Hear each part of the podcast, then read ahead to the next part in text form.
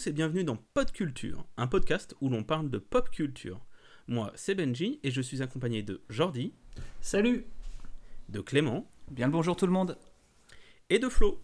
Bonjour Et oui, c'est aussi ça, Pod Culture. Une équipe assez grande pour se permettre d'être beaucoup plus restreint selon les sujets dont on va parler.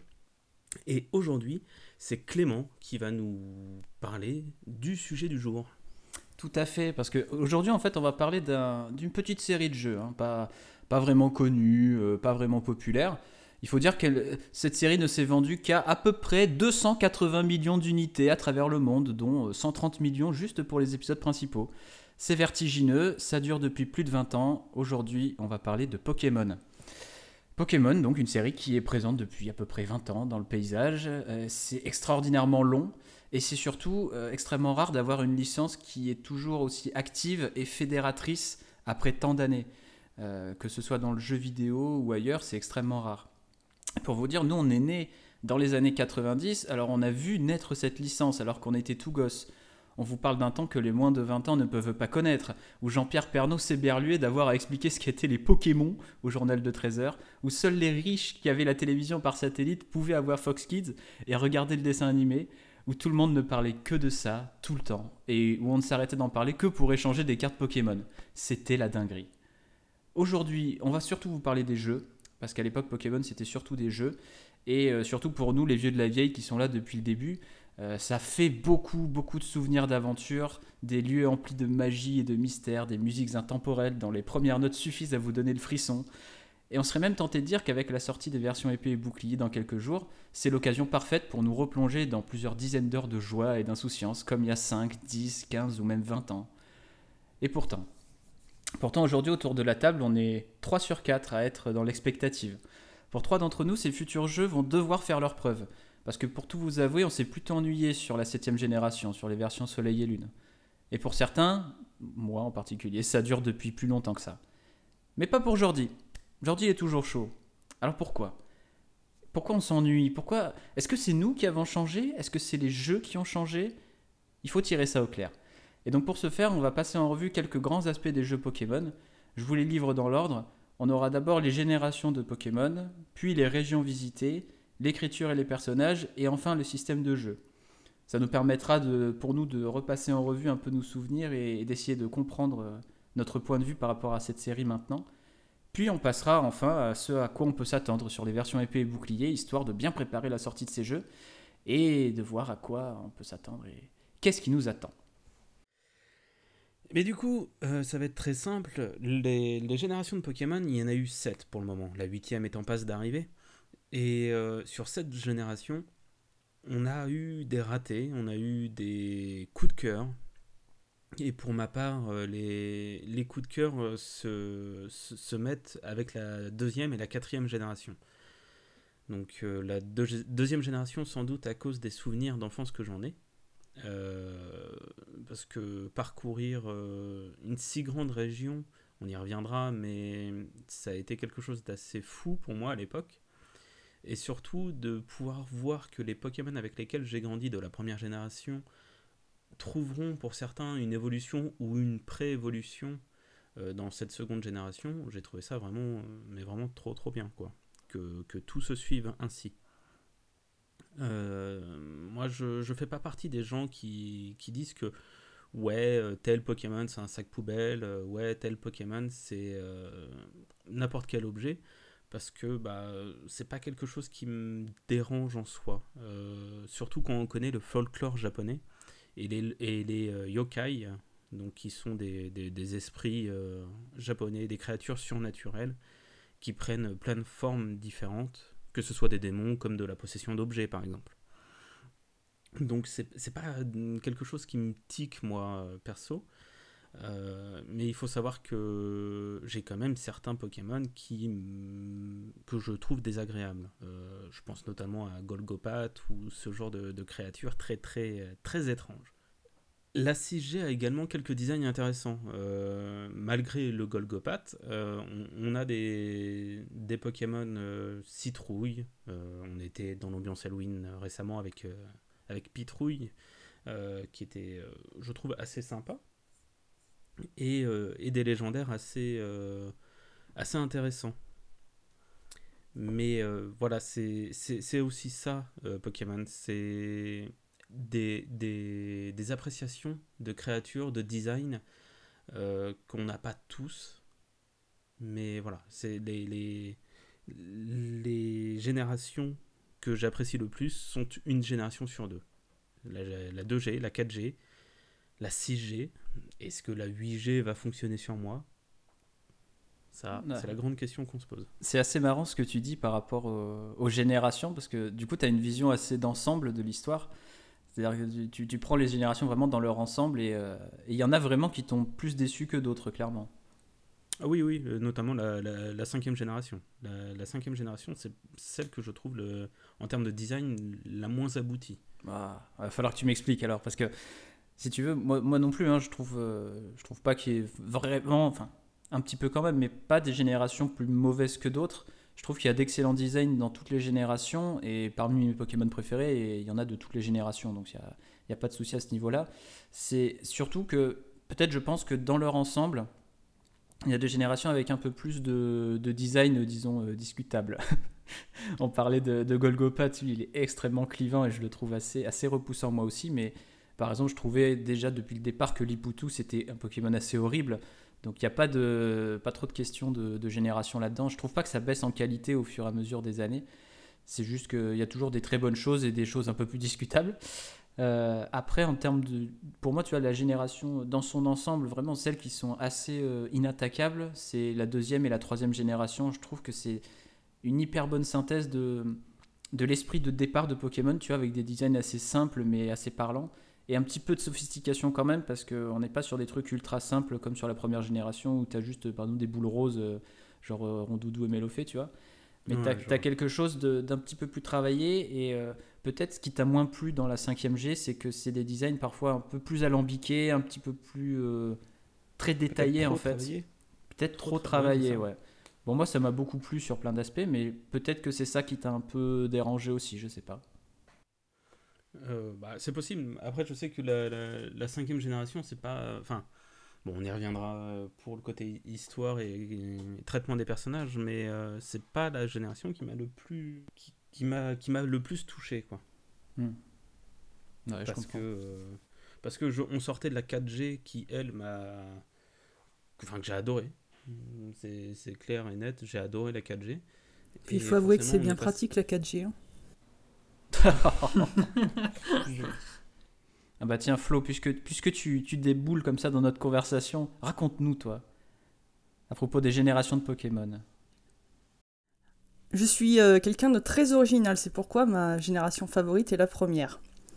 Oh, Mais pour ma défense, c'est l'effet Madeleine de Proust. C'est vraiment des petites créatures avec lesquelles j'ai grandi. Et pour ça, il faut se replonger euh, en 99. Je pense que j'avais 7 ans, 7-8 ans. Et j'étais vraiment tombée amoureuse euh, de l'animé qui, était diffusé sur Gulli. Euh, je sais que mon frère euh, avait une Game Boy Color et jouait à Pokémon version bleue. Et j'avais même vu le film Pokémon le film au cinéma. Il était sorti en 2000. Je sais pas si vous avez eu l'occasion de le voir au cinéma. Oh, si, moi je l'ai vu et je me souviens qu'il donnait une carte à jouer quand tu sortais du cinéma ou quand tu rentrais, je sais plus. Que j'ai toujours. Et en fait, d'ailleurs, elle coûte énormément la carte, je crois d'ailleurs. Il me semble. Tout ça pour dire que j'ai un attachement immense pour la première génération et d'ailleurs pour les personnages de l'animé. C'est pour ça que mon premier jeu Pokémon, c'est Pokémon version jeune. Et je me souviens encore de mon frère qui se moquait de moi parce que j'étais à fond sur Pikachu. Mais que voulez-vous, euh, je suis toujours à fond sur Pikachu, c'est ça le pire. Et cette version jaune, pour moi, elle était euh, géniale parce que t'avais des liens avec l'animé. T'avais Jesse et James qui étaient intégrés, euh, t'avais Pikachu qui te suivait, et du coup tu pouvais avoir les trois starters. C'est vraiment un des jeux que j'ai le plus fait. Je le connais par cœur, c'est simple. Ensuite, j'ai naturellement joué à Pokémon euh, la deuxième génération et j'avais choisi la version argent, tout simplement parce que j'adorais le design de Lugia.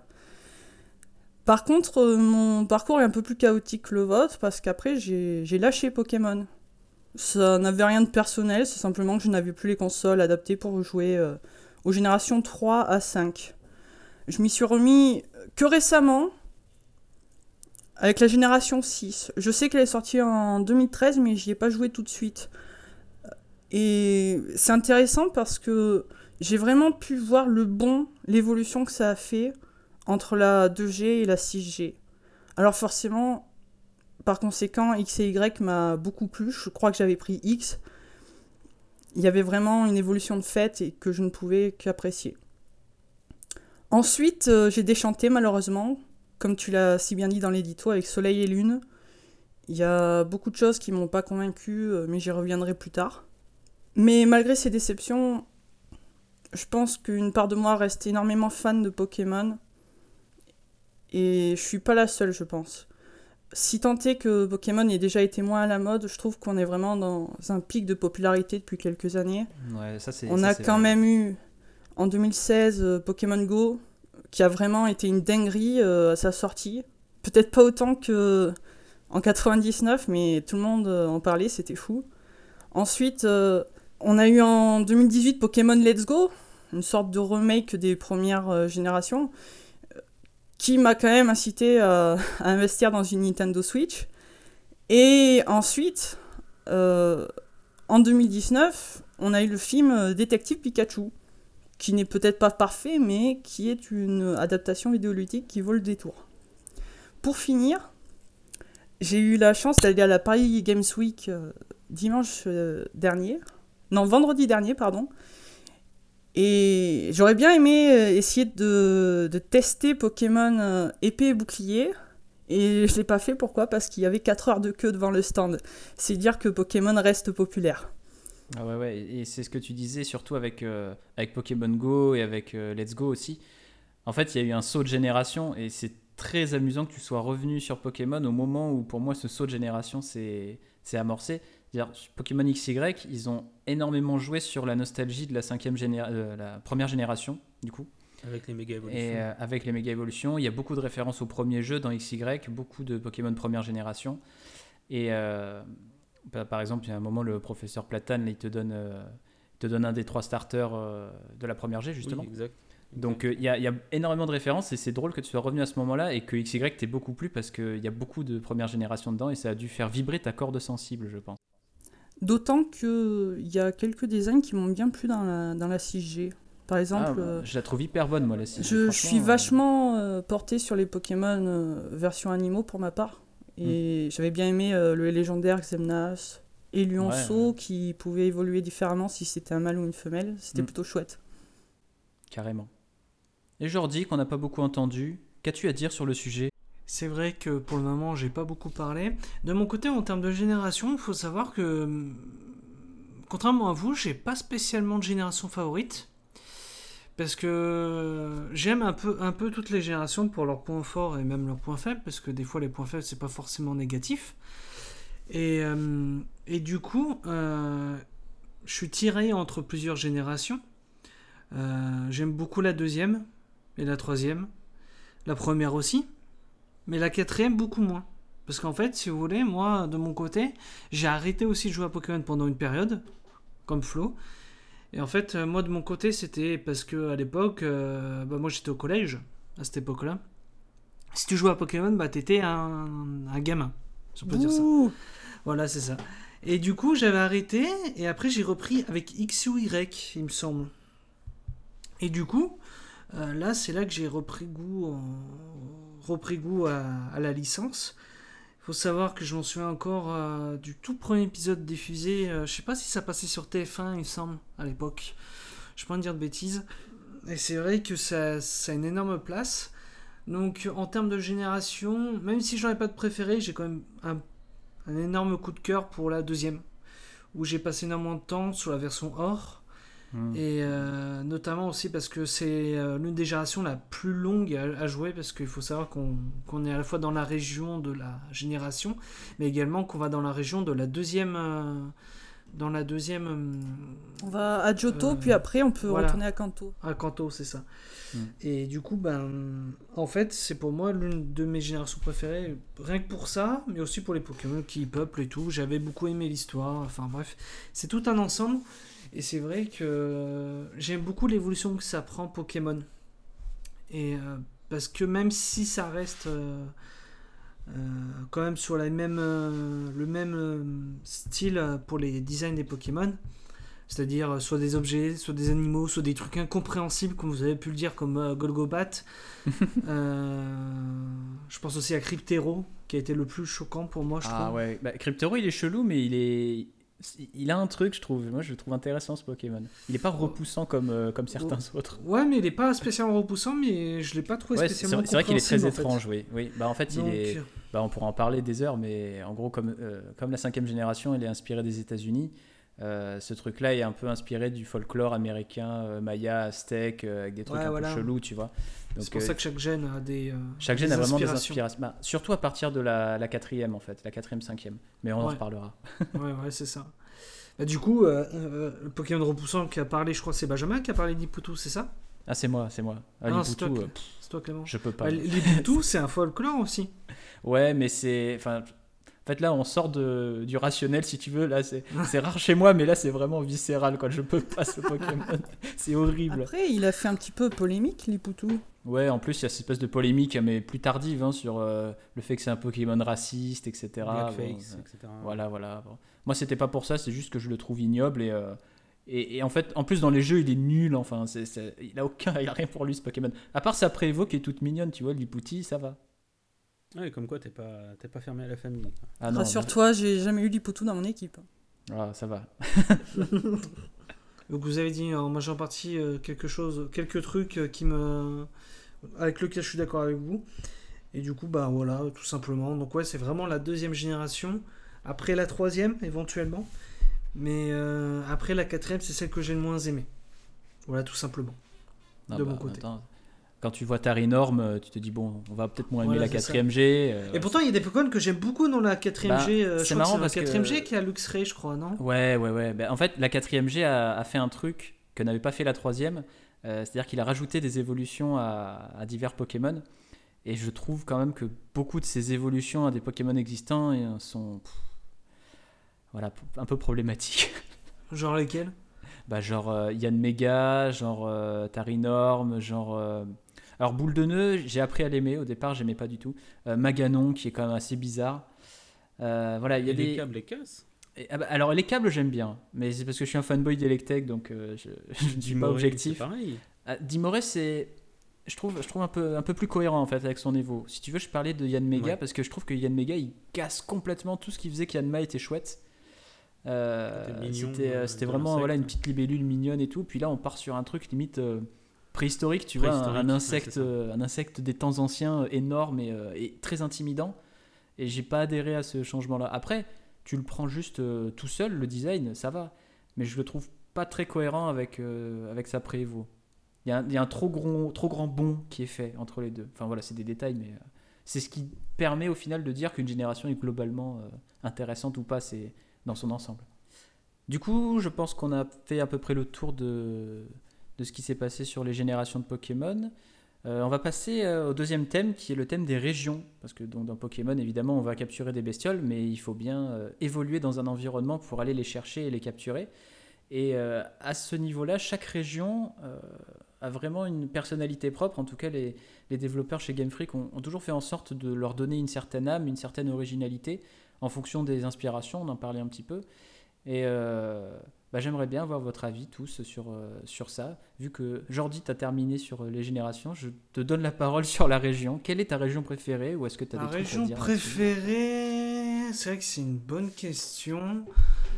Parce que là aussi, euh, sur ce plan-là, j'en ai pas spécialement de favorite. Euh, mais si je devrais en donner une, j'aime beaucoup la. Parce qu'en fait, en fait, il faut savoir qu'il y a des régions que j'aime beaucoup, mais il y a toujours un passage qui me déplaît.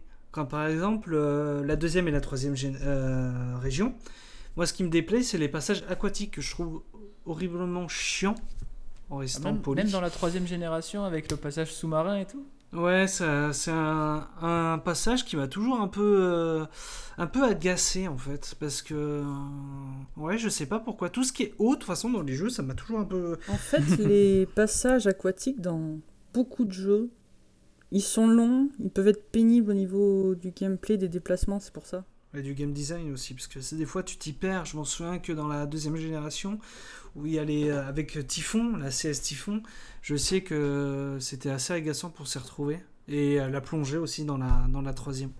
C'est drôle que tu dis ça parce que je suis pas fan non plus des passages aquatiques. Et j'ai aussi un petit problème avec les, les donjons et les grottes, que ce soit dans Pokémon ou dans tous les RPG. Je suis pas vraiment, je suis pas du tout claustrophobe, mais je me dis toujours quand il y a une grotte ou un donjon profond, euh, ah ça va être un passage un petit peu pénible. Et euh, je me demande pourquoi d'ailleurs. Ah, moi j'ai une hypothèse là-dessus. Je pense que vous êtes tous traumatisés de, de la grotte qui porte simplement le nom de grotte dans la première génération, qui, qui, est, qui est complètement dans le noir. Et euh, pour la traverser, il faut récupérer la CS Flash. Et euh, pour vous dire, je, je- moi je l'ai fait, donc je pense pas être le seul. Euh, j'ai fait cette grotte complètement dans le noir la première fois parce que je n'avais jamais euh, compris où trouver la CS Flash. Et dans l'idée, en fait, je crois qu'il faut traverser la cave Topiqueur, revenir du côté de Jadiel, mais par derrière, et euh, aller la récupérer dans une maison. Enfin bref.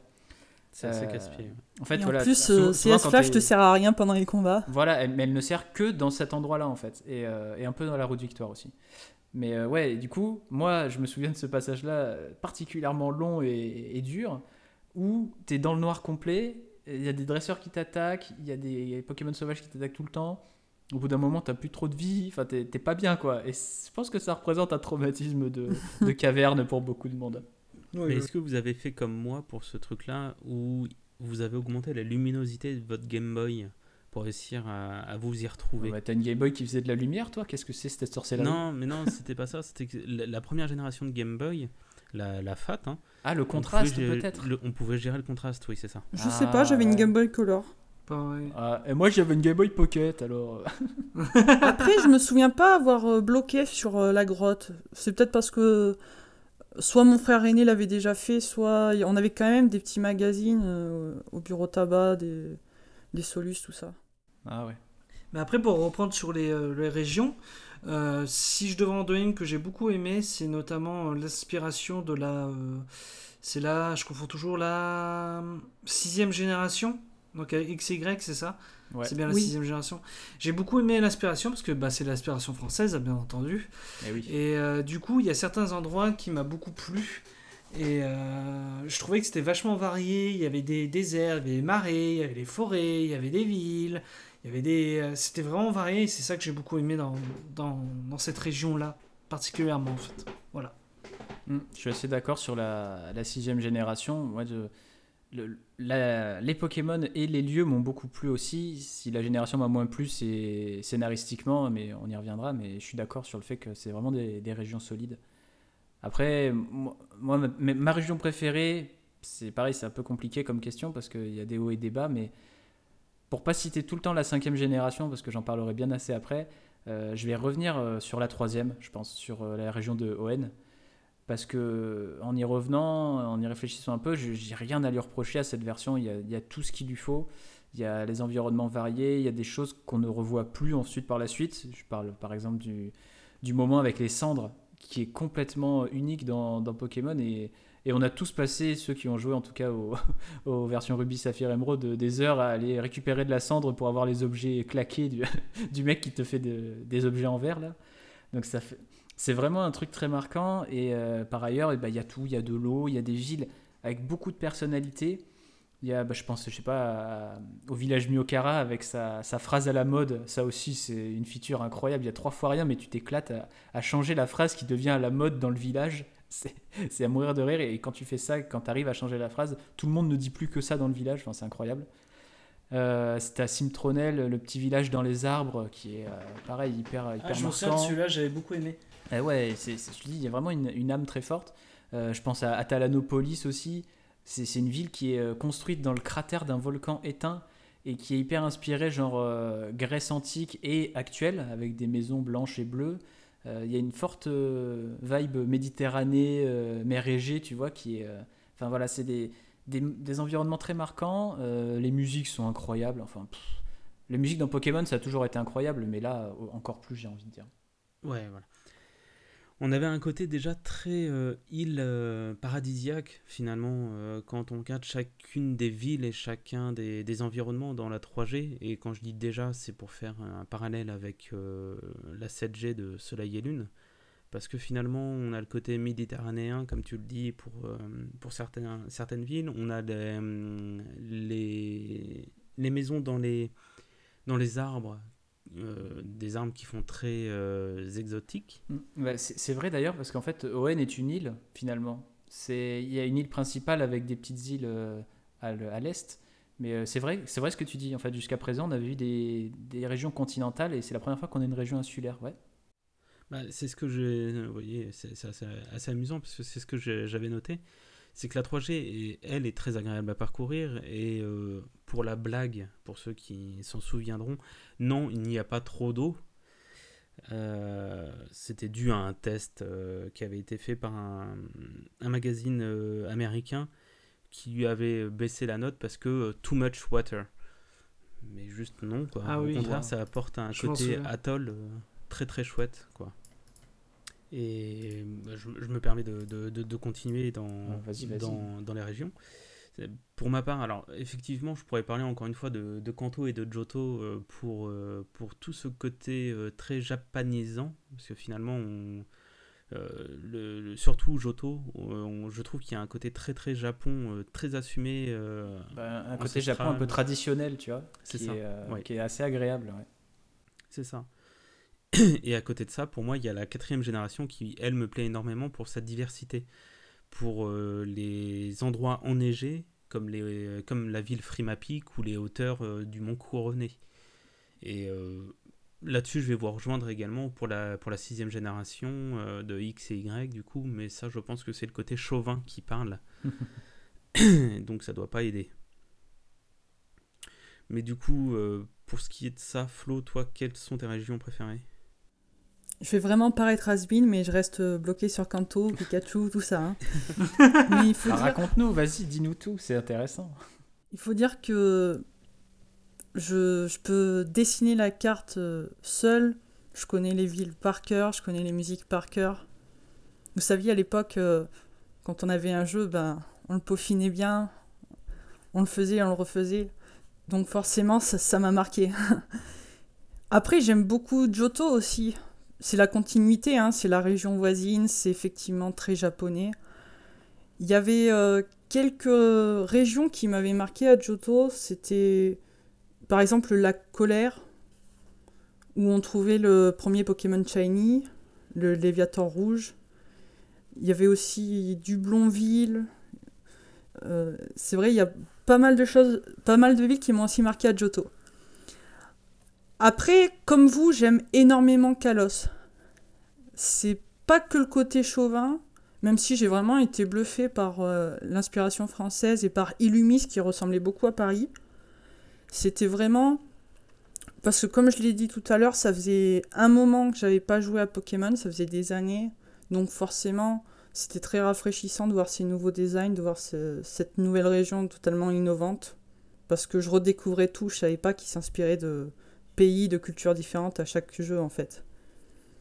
Après, j'ai fait Soleil et Lune, c'est vrai. Alola. Il y a de bonnes idées dans Alola. Il y a ce côté exotique qui la rend unique. C'est une archipel, donc on va voyager d'île en île et ça va toujours être euh, assez différent au niveau ambiance. Et j'espère que je dis pas de bêtises, est-ce que c'est pas dans Alola qu'ils ont intégré le fait qu'il y a des Pokémon qui changent de type en fonction de la région C'est- tout à fait ça. En fait, ils ont introduit dans la septième génération les, les formes, les formes régionales. Ouais. En fait, tu as certains Pokémon qui, ont, qui sont complètement différents euh, parce qu'ils sont sur Alola et ils ont évolué différemment. En fait, Alors voilà, on pouvait avoir des a priori dessus, mais finalement j'ai été fan de certaines euh, altérations euh, régionales comme euh, Sabelette euh, qui devient type glace par exemple. Ouais, ouais, ouais. Il y a des vachement de Et en fait, c'est leur- une bonne ça. idée, oui, parce que ça donne vraiment un côté euh, zoologique euh, très crédible. Je suis d'accord. Après, en termes de région dans, dans sa globalité, effectivement, là, on a tous un peu donné nos avis, mais je pense qu'il y a vraiment des fulgurances de d'originalité et, et vraiment marquantes dans chaque, dans chaque région.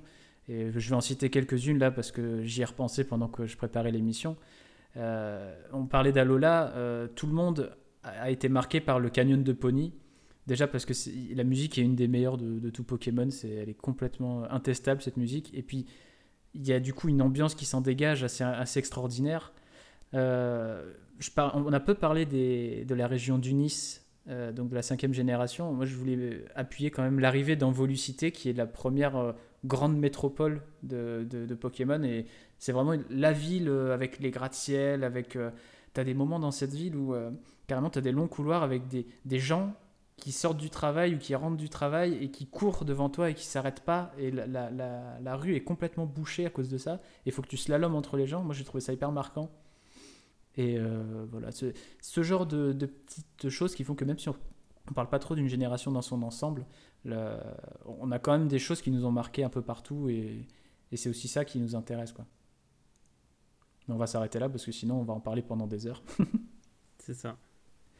Surtout que euh, on est en train d'arriver là à un autre, euh, un autre thème qui va peut-être nous faire un petit peu plus parler. En tout cas, moi j'ai plein de trucs à dire dessus. C'est euh, l'écriture et les personnages. Parce que, bon, on va dire, pour moi, c'est tout trouvé. C'est là que Pokémon a, le plus perdu au fil des jeux. En fait, il y a eu un certain phénomène, on en parlait un petit peu avec cette saga, c'est que ça a été un phénomène générationnel. Donc, on a commencé avec les premières versions, tous les gamins euh, jouaient à Pokémon à peu près, et clairement la cible c'était les enfants. Donc, on avait un monde un petit peu plus coloré, un petit peu plus insouciant, quoique pas si insouciant, parce qu'on va y revenir. Et en fait, au fur et à mesure des années, cette génération a grandi et euh, les thématiques abordées ont été un petit peu plus, un petit peu plus profondes, un petit peu plus matures. Euh, on peut déjà parler de la quatrième génération avec le, personnage euh, du chef de la Team Galaxy, Helio, qui, bon, par exemple, dans la, version platine, fait quelque chose d'assez fou. Si vous n'avez pas joué à la version platine, voilà, pouvez, vous pouvez vous y jeter. Mais j'ai surtout envie de vous parler de la cinquième génération parce que pour moi, elle a vraiment marqué un, un schisme dans la franchise et euh, vraiment une rupture là que, qui fait qu'on n'est jamais revenu à ce niveau-là. En fait, dans les versions noires et blanches, je trouve qu'on a véritablement tenté quelque chose en termes d'écriture. Parce qu'il y, a des personnages extrêmement forts et très complexes. Euh, le personnage de N, le personnage de Getis, même le personnage de Nikolai, qui est, euh, il me semble, dans les versions noires et blanc 2, et qui, qui est un scientifique absolument dénué d'éthique, mais en même temps complètement pénétré par la, curiosité scientifique. Et ce personnage-là, par exemple, il pose des choses hyper intéressantes sur euh, euh, la science, qu'est-ce qu'on peut en faire, est-ce qu'il y a une limite à la curiosité, est-ce que l'éthique, euh, c'est quelque chose qui doit jouer un rôle dans le développement scientifique? Enfin, des thèmes hyper impressionnants en termes de profondeur, même philosophique, je dirais. Tu as plusieurs niveaux de lecture dans l'écriture, dans tu as des thèmes très forts, hein, comme l'identité, le rêve, l'idéal en tant que moteur de l'homme même la condition animale, parce que le leitmotiv de la Team Plasma, c'est vraiment libérer les Pokémon. Et même le jeu, des fois, va sur des terrains euh, hyper sombres, comme euh, celui de la manipulation, de la folie, et même celui de la mort. Donc c'est... Enfin, ces jeux-là, j'y ai joué euh, à, leur sortie, donc c'était en 2010. Et c'était il y a 10 ans. Moi, j'étais voilà, dans, plein dans la fin de l'adolescence, j'avais 17 ans. Et alors, j'ai pris ça mais dans la tête et je me suis dit waouh, ça y est, on a franchi un cap avec Pokémon. Il va y avoir des histoires comme ça plus, plus intéressantes, plus sombres et plus profondes. Et en fait, non. Parce que euh, les versions noir et blanc, c'est celles qui se sont le moins vendues des, des jeux principaux. Euh, c'est les seules versions à pas avoir dépassé les 16 millions d'exemplaires vendus. Et j'ai l'impression que euh, le studio Game Freak et puis la licence Pokémon en général en a tiré une conclusion en se disant bon bah c'est bon, ça, ça fait, ça fait trop de temps maintenant.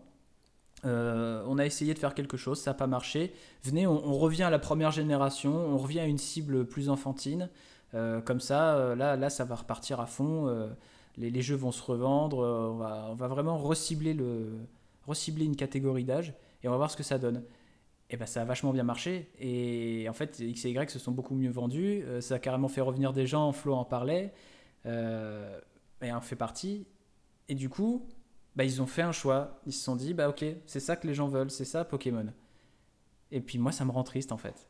Parce que quand tu vois la sixième génération, bah, moi je trouve qu'il y a une vraie régression. Il y a très peu de, très peu de, scénarios dans ces jeux-là. Et même la team adverse, le méchant, enfin le méchant Lysandre de la sixième génération, je le trouve risible. Je trouve qu'il est tellement creux à côté de ce qu'on a fait avec Getis que, que ouais, ça m'a carrément sorti des jeux et ça m'a laissé vraiment un goût amer dans la bouche. Et si ça peut te rassurer, ouais. je suis vraiment revenu à la sixième génération par hasard, parce que je suivais plus du tout ce qui se faisait en matière de Pokémon. Et justement, je suis de ton avis. Je bah, J'espère avoir quelque chose de plus mature, pas quelque chose euh, d'enfantin. justement, peut-être que justement les choix qui ont été faits ont été faits par, pour de mauvaises raisons. C'est qu'en fait, peut-être ça a été juste un creux dans la série et un moment où les gens sont revenus un peu par hasard, qui a fait que les jeux se sont mieux vendus.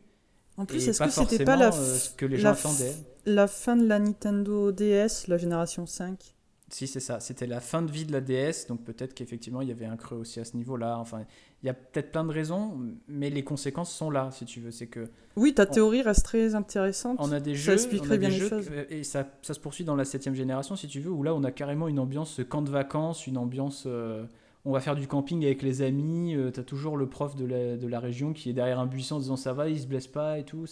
C'est vraiment. Euh, tu as l'impression d'être dans un camp de vacances pour enfants.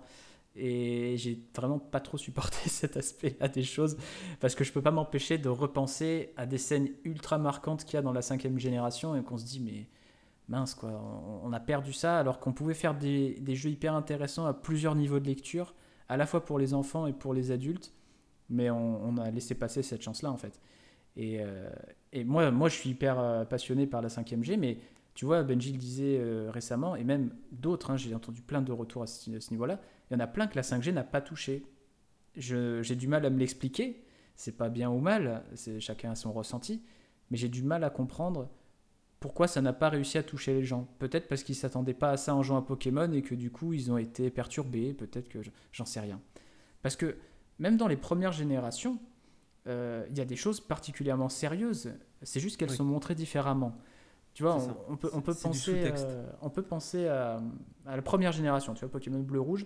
Tu arrives à Safrania, il y a la Team Rocket, tu sais qu'elle est là dans la ville et tout. Tu te rends compte qu'il y a un truc qui va pas. Et en fait, quand tu rentres dans la Sylph-Sarl, eh ben, tu te rends compte que bah, la Team Rocket est partout et à la fin, tu vas carrément jusqu'au dernier étage euh, dans la salle du conseil d'administration et puis tu vas rosser Giovanni qui est en train de, de parlementer avec le PDG de la Sylph-Sarl. Mais en fait, qu'est-ce que c'est ça? C'est ni plus ni moins qu'une prise d'otage à grande échelle, en fait. Un sujet mais, qui serait ultra grave s'il arrivait dans la vraie vie. Et, euh, et, tu vois, dans Pokémon, dans les premières générations, en tout cas, il y a ce ton-là, euh, très naïf, qui fait qu'on te montre des choses graves, mais comme c'est vécu par un enfant, parce que le héros est un enfant, et que ce sont des enfants qui jouent, ben on s'en rend pas compte. Et tu vois, c'est un peu ça le, le double niveau de lecture dont je parlais, c'est qu'on peut faire des jeux qui ont plu à énormément de personnes, mais avec ce double niveau de lecture là. Et c'est la même chose dans Réargent, dans la deuxième génération avec Corsia. Euh, quand tu arrives, tu te rends compte qu'il y a des ramolos dont on fait le trafic des queues. Donc on mutile des Pokémon pour vendre des queues ramolos. C'est ultra grave, c'est du braconnage, c'est un sujet qui pourrait faire beaucoup écho aussi euh, à notre réalité. Et euh, voilà, c'est présent, c'est dénoncé, mais c'est traité de manière très naïve parce qu'on s'adresse à des enfants. Mais ça plante des graines quand même. Et je trouve qu'on ne fait plus ça aujourd'hui. Je trouve que les jeux Pokémon sont devenus très aseptisés, que les, les personnages sont devenus plus, plus archétypaux et euh, moins subtils. Quoi. Et c'est les événements pareils. Et tout ça pour, me, pour dire que ça ne, euh, ça ne date pas forcément. Parce qu'avant, s'il y avait des choses, c'est juste que c'est vraiment pour moi aujourd'hui qu'on a régressé. Et tout ça, ça me manque beaucoup. Quoi. Bon, j'ai beaucoup parlé. je, non, mais je suis absolument d'accord avec toi parce que c'est finalement que du sous-texte euh, dans les premières générations. Euh, les deux premières notamment, euh, avec la Team Rocket, où on, avait quelque chose d'un côté très mafieux. Mmh, très, vrai. on était sur de la mafia japonaise, on était sur des yakuza. Don Giovanni. Eh oui, Don Giovanni on était sur des sur des bails euh, pas très pas très cool quoi mais euh, tu parlais de, trafic euh, et de, mutilation de Pokémon mais on a aussi des traitements biologiques au hmm. point de, forcer des Pokémon à, devenir shiny enfin oui, c'est ça. En fait, il y a des expériences qui sont faites sur les Pokémon à partir des ondes radio et tout. Voilà, il y avait vraiment des choses un peu sales, quoi. Ah, mais c'était. Oui, c'est. Même si euh, tout était très édulcoré, on avait des... un sous-texte très très intéressant. Euh, pour la troisième génération, on avait un côté très. euh, comment dire Écologique. Oui, et c'était très, ça faisait très secte aussi. La troisième Oui, oui, génération. Clairement, il y avait la, la- la secte rouge et la secte bleue pour dire Team Aqua, Team Magma. Mais c'était intéressant quand même de, voir les motivations de la team pour euh, réfléchir euh, au changement de notre monde. Euh, Est-ce qu'il faut qu'il y ait plus d'océans ou plus de, continents? On remarque que les motivations des nouvelles teams dans les nouvelles générations sont très caricaturales parce que bah, c'est dans Alola, c'est les petites frappes. et encore, je dis ça, mais j'ai jamais été au bout des jeux tellement je me suis ennuyé. Ah bah je vais pouvoir, je vais pouvoir en parler un peu alors. Bah, avec plaisir, parce que. Encore une euh, fois. bah, Bah, très rapidement, surtout, euh, la vraie team entre guillemets de, de la septième génération, c'est la Fondation Ether qui arrive un peu plus euh, après dans les jeux. Et leur motivation, c'est ouais, on va ouvrir un portail vers les autres mondes, on va faire venir les ultra chimères, ça va être super, on va avoir le pouvoir et tout. Et en fait, bah, c'est beaucoup moins, on va dire, subtil et beaucoup moins, beaucoup moins écrit qu'une motivation comme celle de Getis, qui est euh, déjà pas celle de sa team. Et ça, c'est trop fort.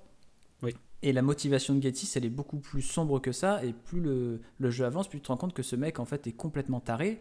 Il a un côté euh, très euh, Kefkaesque euh, ou très euh, Kujaesque de, de Final Fantasy, tu vois. C'est-à-dire qu'il est vraiment chaotique et il est dangereux.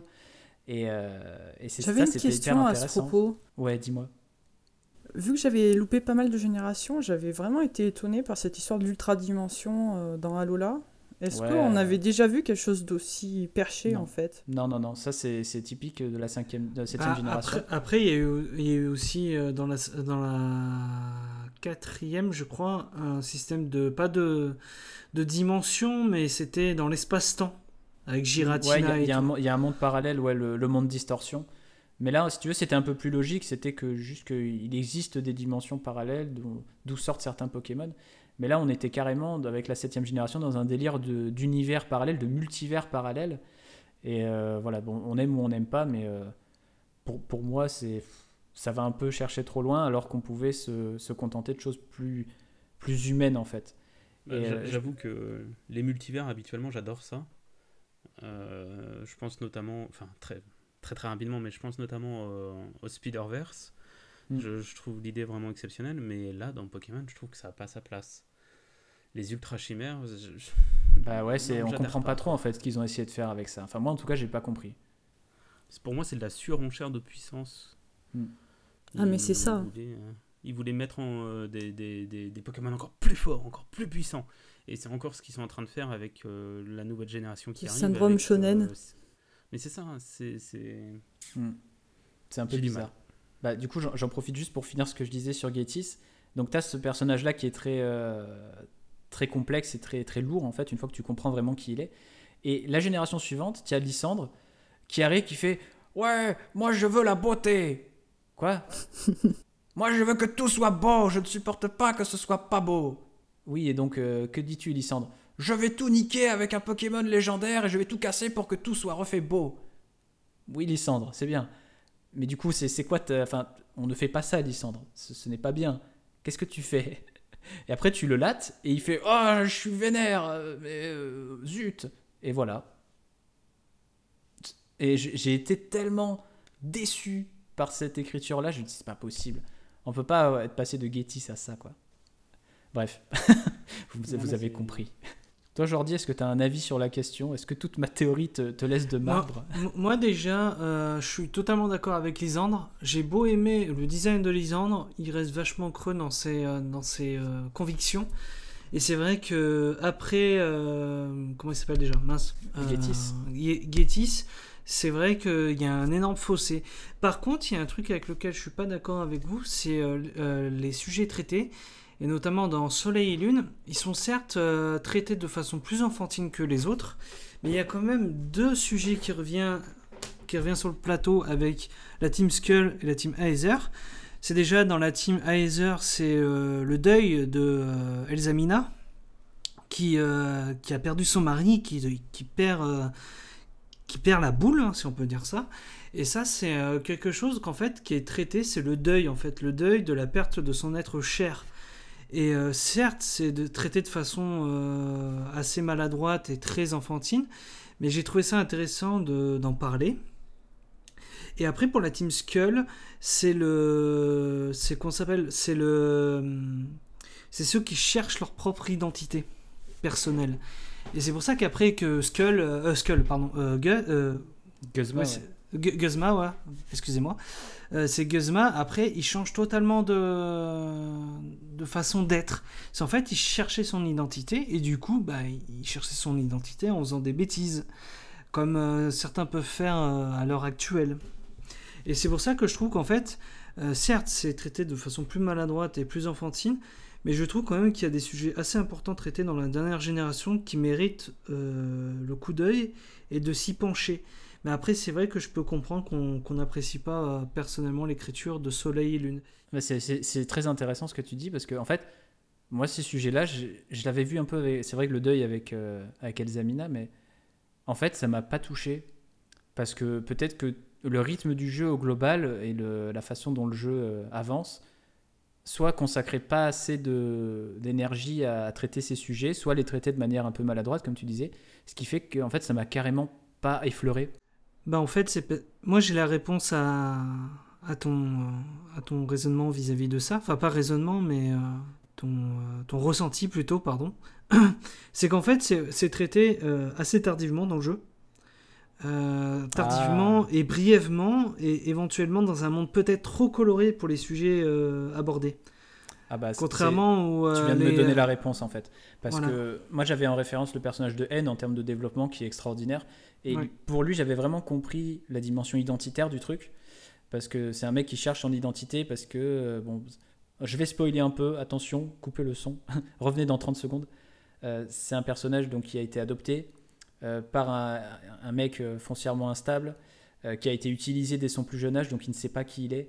Et en fait, on traite ça tout au long de son aventure, vraiment, parce qu'on le rencontre à plusieurs reprises. Et à chaque fois, il se pose des questions, à chaque fois il a une team de Pokémon différente, il se cherche vraiment, et ça c'est. Et surtout à la fin du jeu, tu vas dans sa chambre, et là tu vois des trucs, c'est incroyable. Donc voilà, c'est un personnage, fin des spoils, c'est un personnage incroyable, et, euh, et, ouais, et du coup il est traité au long cours, et comme tu dis, peut-être pas euh, de la même façon que dans les derniers jeux où c'est beaucoup plus. Euh, beaucoup plus, du coup, sporadique. Ça, ouais. Ouais. Et c'est vrai qu'en soi, je trouve qu'il y a toujours quand même euh, des, euh, des, sujets traités assez importants. Et c'est pour ça qu'aussi que je suis vachement, euh, vachement confiant pour la prochaine génération. C'est que visuellement, c'est beaucoup plus sombre que, que Soleil et Lune. Et peut-être que là, le combo univers un poil plus mature et plus sombre collera peut-être mieux pour le, pour le scénario de ce prochain Pokémon en fait. Moi, ce que je regrette aussi dans l'écriture, c'est qu'il y a toujours le même le même, le même euh, schéma en fait. C'est que, ah, au gros, il y a des méchants, il y a des gentils. Euh, et euh, mis à part pour N, que je trouve très bien fait parce qu'en fait, c'est ni un méchant ni un gentil. Mmh. et du coup, du coup ce que je trouve un peu agaçant, c'est que c'est toujours le, même, le même schéma. Et c'est pour ça qu'à mon avis, là, épée et bouclier, ça va peut-être casser les codes. Mais après, à voir ce que ça va donner. Mais oui, après, en soi, euh, moi j'aime un peu, euh, j'aime beaucoup les sujets traités dans les différents Pokémon. Quoi. Voilà. Et en plus, Jordi, c'est pas mal. Là, tu nous as offert une, une, super transition pour aller du côté du système de jeu. Mais avant, on n'a pas beaucoup entendu Flo sur le, le sujet de l'écriture, donc on va lui laisser la parole. C'est très important. Merci. Je suis plutôt d'accord avec tout ce que vous avez dit, mais je vais quand même relativiser certaines choses. Comme vous dites que les dernières générations sont très caricaturales, est-ce que ça n'a pas toujours été un des éléments de Pokémon? Je veux dire, dès la première génération, c'est volontaire que les personnages, que les PNJ soient des caricatures ambulantes. Alors par exemple, on a tous les professeurs qui ont un nom d'arbre. Ensuite, les, PNJ n'avaient pas des noms, c'était juste des types de personnes. Et d'ailleurs, c'était absolument génial dans, la première génération, par exemple, on avait, on avait les canons, on avait les exorcistes, C'est vrai. on avait les gamins qui nous donnaient Ouais, l'impression ouais. d'être raquettés. C'est qu'en on deuxième avait- génération qu'on a eu des prénoms. Ça, On avait euh, les intellos qui, qui étaient à quatre pattes avec des lunettes et des cheveux gras, c'était fabuleux. Les loupards, les ornithologues que je trouvais très bizarres déjà. Donc on est toujours dans la caricature, euh, tout le monde en prenait pour son grade. Mais ça n'exclut pas le fait qu'on abordait des thèmes très matures. Je vais pas revenir dessus parce que Clément les a parfaitement présentés. hein. Une autre chose qui m'a marqué, c'est que dans la première et la deuxième génération, on en prenait plein la gueule. Le rival était vraiment monstrueux avec nous. C'est génial ce que tu es en Il train a- de dire. j'ai- Tu as tout à fait raison. Il arrêtait pas de nous traiter de nazes, de, de nous rabaisser, De minable. de minables, voilà. Ah, il était insupportable. hein. Et d'ailleurs, on était vraiment dans une relation de compétition. Chaque fois, il faisait l'arène avant nous. Ensuite, on le croisait euh, avant et pendant la ligue euh, Pokémon. Donc la rivalité et la compétition étaient aussi au cœur des jeux. Et ce qui m'incite à dire que c'était plus aseptisé et plus gentil à partir de la génération 6, je parle de ça parce que c'est ce que j'ai fait, c'est qu'on a perdu cette notion de rivalité et de compétition. Je ne dis pas que c'est bien, je ne dis pas que c'est mal, parce que je comprends, je comprends qu'on ait évolué. C'est peut-être pas un bon exemple à donner aux enfants de, de montrer deux rivaux qui sont en train de se taper, de, et de, de se taper dessus de s'insulter à longueur de journée. Euh, par contre, il y avait toujours des arènes à Kalos, si je me trompe pas. Oui. Par contre, à Alola, on n'a plus des arènes, on a des épreuves. Et là, on, on casse carrément les codes euh, de la compétition, on a carrément plus de compétition. Là, une fois encore, je ne sais pas si c'est bien, si c'est pas bien, mais ça montre vraiment qu'on a changé d'époque et de mentalité. Et ça montre que on essaye d'un petit peu plus être euh, édulcoré et aseptisé. Comme quoi, on a quand même un rétro-pédalage assez, assez puissant parce que euh, avec les nouvelles générations qui arrivent, on a le retour des arènes. Et, la c'est pas plus compétition mal, aussi. oui. Parce que je sais pas si vous avez vu comment c'est euh, fichu les arènes dans le prochain Pokémon, mais euh, il y a la compétition qui revient. au- Apparemment, il y a des stades. Ouais, c'est ça. Comme, la, ça. comme la, la génération est inspirée de l'Angleterre cette fois, euh, forcément le stade de foot en Angleterre c'est c'est le cœur du truc. hein, donc, euh, Pour en ont- revenir un petit peu euh, au PNJ, Hmm. ce qui m'a marqué aussi dans la génération 6, c'est qu'il commençait à avoir des personnages secondaires avec des prénoms, des personnalités et tout ça. Pour autant, j'ai pas trouvé ça très intéressant parce que, comme je l'ai dit, il y a plus de rival, il y a des sortes de pseudo-amis, euh, compagnons. des potes, euh, quoi. voilà. Ils vont au camping avec toi? Certes, les personnages sont caricaturaux comme depuis le début, mais je les trouve carrément un petit peu inintéressants. Par exemple, euh, euh, c'est pas Lily qui arrêtait pas de se préoccuper de ses vêtements ou un truc comme ça. Si, mais il y il en a un qui est plus agaçant en termes d'amis. euh, c'est celui de, bah, de la géné... Attends, c'est lequel déjà le blond, le blondinet? Ah, c'est celui de la génération 4. C'est, euh, ouais, je me souviens plus de son nom. Son nom en VO, c'est Barry. Euh, Il ouais, était le- horrible. ouais. Lui, par contre. euh, Bah, il est hyper actif, quoi. ouais. Voilà. Alors que le rival de Johto, c'était quand même une racaille. Hein. Je crois qu'il vole un. Pokémon ou un Ah truc comme ça. bah, C'est lui, il a une histoire ça. incroyable. hein, C'est le, c'est le fils de Giovanni. Donc, euh, aussi beaucoup de questions identitaires, beaucoup de questions. euh, et en fait. Est-ce que c'était dit dans très, le jeu ça? Parce que ça me disait rien.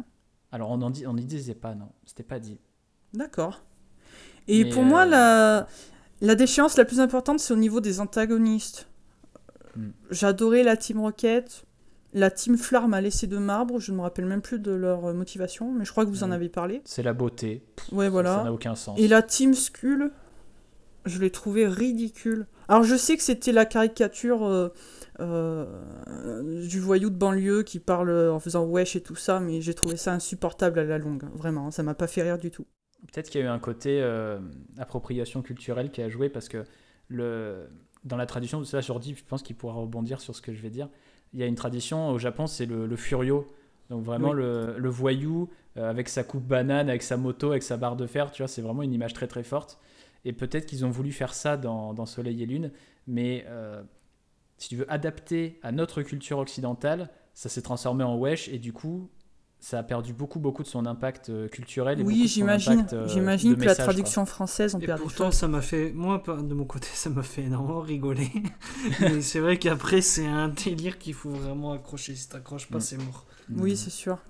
Après, il n'y a pas que du négatif, il y a quand même du positif au fur et à mesure des générations. Par exemple, on met l'accent sur le fait que les Pokémon sont nos amis. On va avoir le côté euh, cours de récréation. Bon, c'est vraiment des mini-jeux, des mini-jeux pas très indispensables, mais ça montre que c'est pas juste des, des animaux qu'on exploite, euh, qu'on envoie à l'abattoir. Oui, c'est vrai. Et ce qui, il y a aussi du bon, même dans la, dans Soleil, qui m'avait beaucoup ennuyé. euh, c'est Mimiki. J'adore ce Pokémon et son background il est phénoménal. Déjà on le trouve euh, dans un ancien site désaffecté qui s'appelle l'ancien site Bradley, Bradley Prix, je crois. Et Oui. on sait que c'est un. Pokémon qui Spectre, je crois, qui est jaloux de Pikachu, qui met un costume de Pikachu hyper creepy, un petit peu comme le gamin qui a un masque dans l'orphelinat. Et, et il paraît que si on regarde sous le costume, et ben on meurt de peur. Et je trouve ce Pokémon euh, fabuleux. C'est le petit coup de génie euh, perdu vrai, au milieu de, de toute cette euh, région exotique et enfantine. Par contre, pour en revenir sur le négatif de, de, de cette région d'Alola, il y a vraiment quelque chose qui m'a insupporté. Mais ça, j'en parlerai plus dans le système de jeu. C'est le Motisma Dex. Mm, oh, il a, Ah il a oui, emmerdé beaucoup de monde. hein, ouais. C'était chiant, ça. C'est vrai que. Bon, bah, du coup, tra- transition toute trouvée. Alors, Flo, vas-y, on passe au thème du système de jeu. Et en quoi le motisme Dex était insupporté Ah, tu vois, en plus, je te facilite le travail. Ah, mais c'est toujours plus facile avec, euh, avec des esprits. euh, Alors, je vais un petit peu présenter le Motisma Dex pour ceux qui, qui ont eu la chance de pas le connaître ou qui l'ont oublié. C'est, je crois, c'est une espèce de Pokémon qui rentre dans le Pokédex. Oui, c'est Motisma. Du coup, on a ce Motisma Dex qui interagit avec nous, euh, qui nous parle. Et ça rend le jeu extrêmement linéaire et dirigiste. C'est tout le temps en ligne droite, c'est même pas comme dans la première génération où tu as le choix entre euh, aller à la gauche ou à droite, c'est vraiment ligne droite. J'exagère, hein, je caricature à mort, mais j'avais l'impression que toutes les 5 minutes on me rappelait ce qu'il fallait faire. Et en plus, avec une intonation vraiment insupportable, comme si j'avais 5 ans. euh, je crois que dans les passages un petit peu plus sombres, euh, on en était au point, le Motismadex, il te fait Aïe aïe aïe, j'ai très peur, ou vraiment des commentaires comme ça. hein. Euh, j'ai vraiment trouvé ça agaçant, usant à la, longue. Je me suis dit, mais attendez, vous savez pas que. Vous adressez pas qu'à un public qui a 5 ans, là. Il y a aussi des fans de Pokémon qui, qui, qui ont 27 balais maintenant.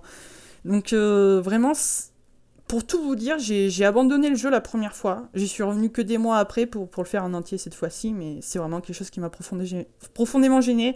Le fait que ce soit puéril, dirigiste, linéaire, et puis très simple aussi. hein. Ça, on n'en a pas encore parlé. C'est ça, parce que dirigiste, et ça en devient vraiment facile, quitte à ce que ça devienne beaucoup trop facile en fait. Je crois que c'est au point où on te donne des objets et on te soigne régulièrement, en fait. Ouais, Mm. c'est pour ça que je l'ai fait en Nuzlocke en fait. Moi, euh, du, dès, le, dès le premier coup, j'ai fait en Nuzlocke. Moi, je me suis dit, au moins, j'aurai de la difficulté. Et pour ceux qui savent pas trop, le- du coup, le Nuzlocke, c'est quand tu fais le jeu euh, en ne capturant qu'un seul Pokémon par zone. C'est le premier que tu rencontres et euh, dans lequel la mort est définitive. C'est-à-dire, c'est vraiment un truc que tu fais toi. C'est pas dans les règles du jeu. D'accord. Tu choisis de t'imposer ces contraintes-là pour euh, pallier la facilité du jeu. En tout cas, de ce qu'il est devenu. J'avais terminé la ligue avec deux, euh, deux ou un Pokémon, je sais plus. Donc, euh, ça m'avait mis quand même de la difficulté. quoi. Mais le, le fait qu'on soit obligé d'en arriver là, ça veut dire quelque chose quand même. Et je crois d'ailleurs que Benji avait quelque chose à ajouter sur le. Après, ça, ça dépend aussi de l'expérience de nous. C'est quand on avait parlé euh, dans le la difficulté, c'est que c'est une difficulté, c'est que au fil des années qui, qui passent, ça sera peut-être simple pour nous, parce que moi, je, nous, on a vu que c'était simple, Pokémon Soleil et Lune. Mais j'ai mon petit frère de quand il y jouait, c'était, c'est sorti quand Pokémon Soleil et Lune déjà? Euh, Il y a deux ans. il y a deux ans. Bah, mon petit frère, il avait 12 ans et il galérait dessus. Il y a 3 On ans même, je crois. 3 ans. Donc euh, quand il avait 11 ans, il y jouait, il galérait. Donc nous, c'était pareil à l'époque. Euh, J'en suis sûr que si maintenant on referait les premiers Pokémon, ça serait simple pour nous. Ben, encore une fois, il y avait, il y avait des choses. Je vais encore revenir à la cinquième génération, mais il y avait un, post-game dans, dans Noir et Blanc et Noir et Blanc 2 qui était, euh, qui était intéressant. Vraiment, tu pouvais aller voir des dresseurs, euh, des Pokémon niveau 60, quoi. Des trucs, enfin, ça paraissait fou à l'époque. et des équipes variées, enfin des challenges intéressants. Parce qu'après, en termes de difficulté dans les jeux, tu as juste, on va dire, le- la tour de combat ou l'arbre de combat ou le quelque chose de combat. Ils ont essayé de rajouter une difficulté euh, post-histoire dans Pokémon Let's Go, qui était Ah. un petit peu inutile.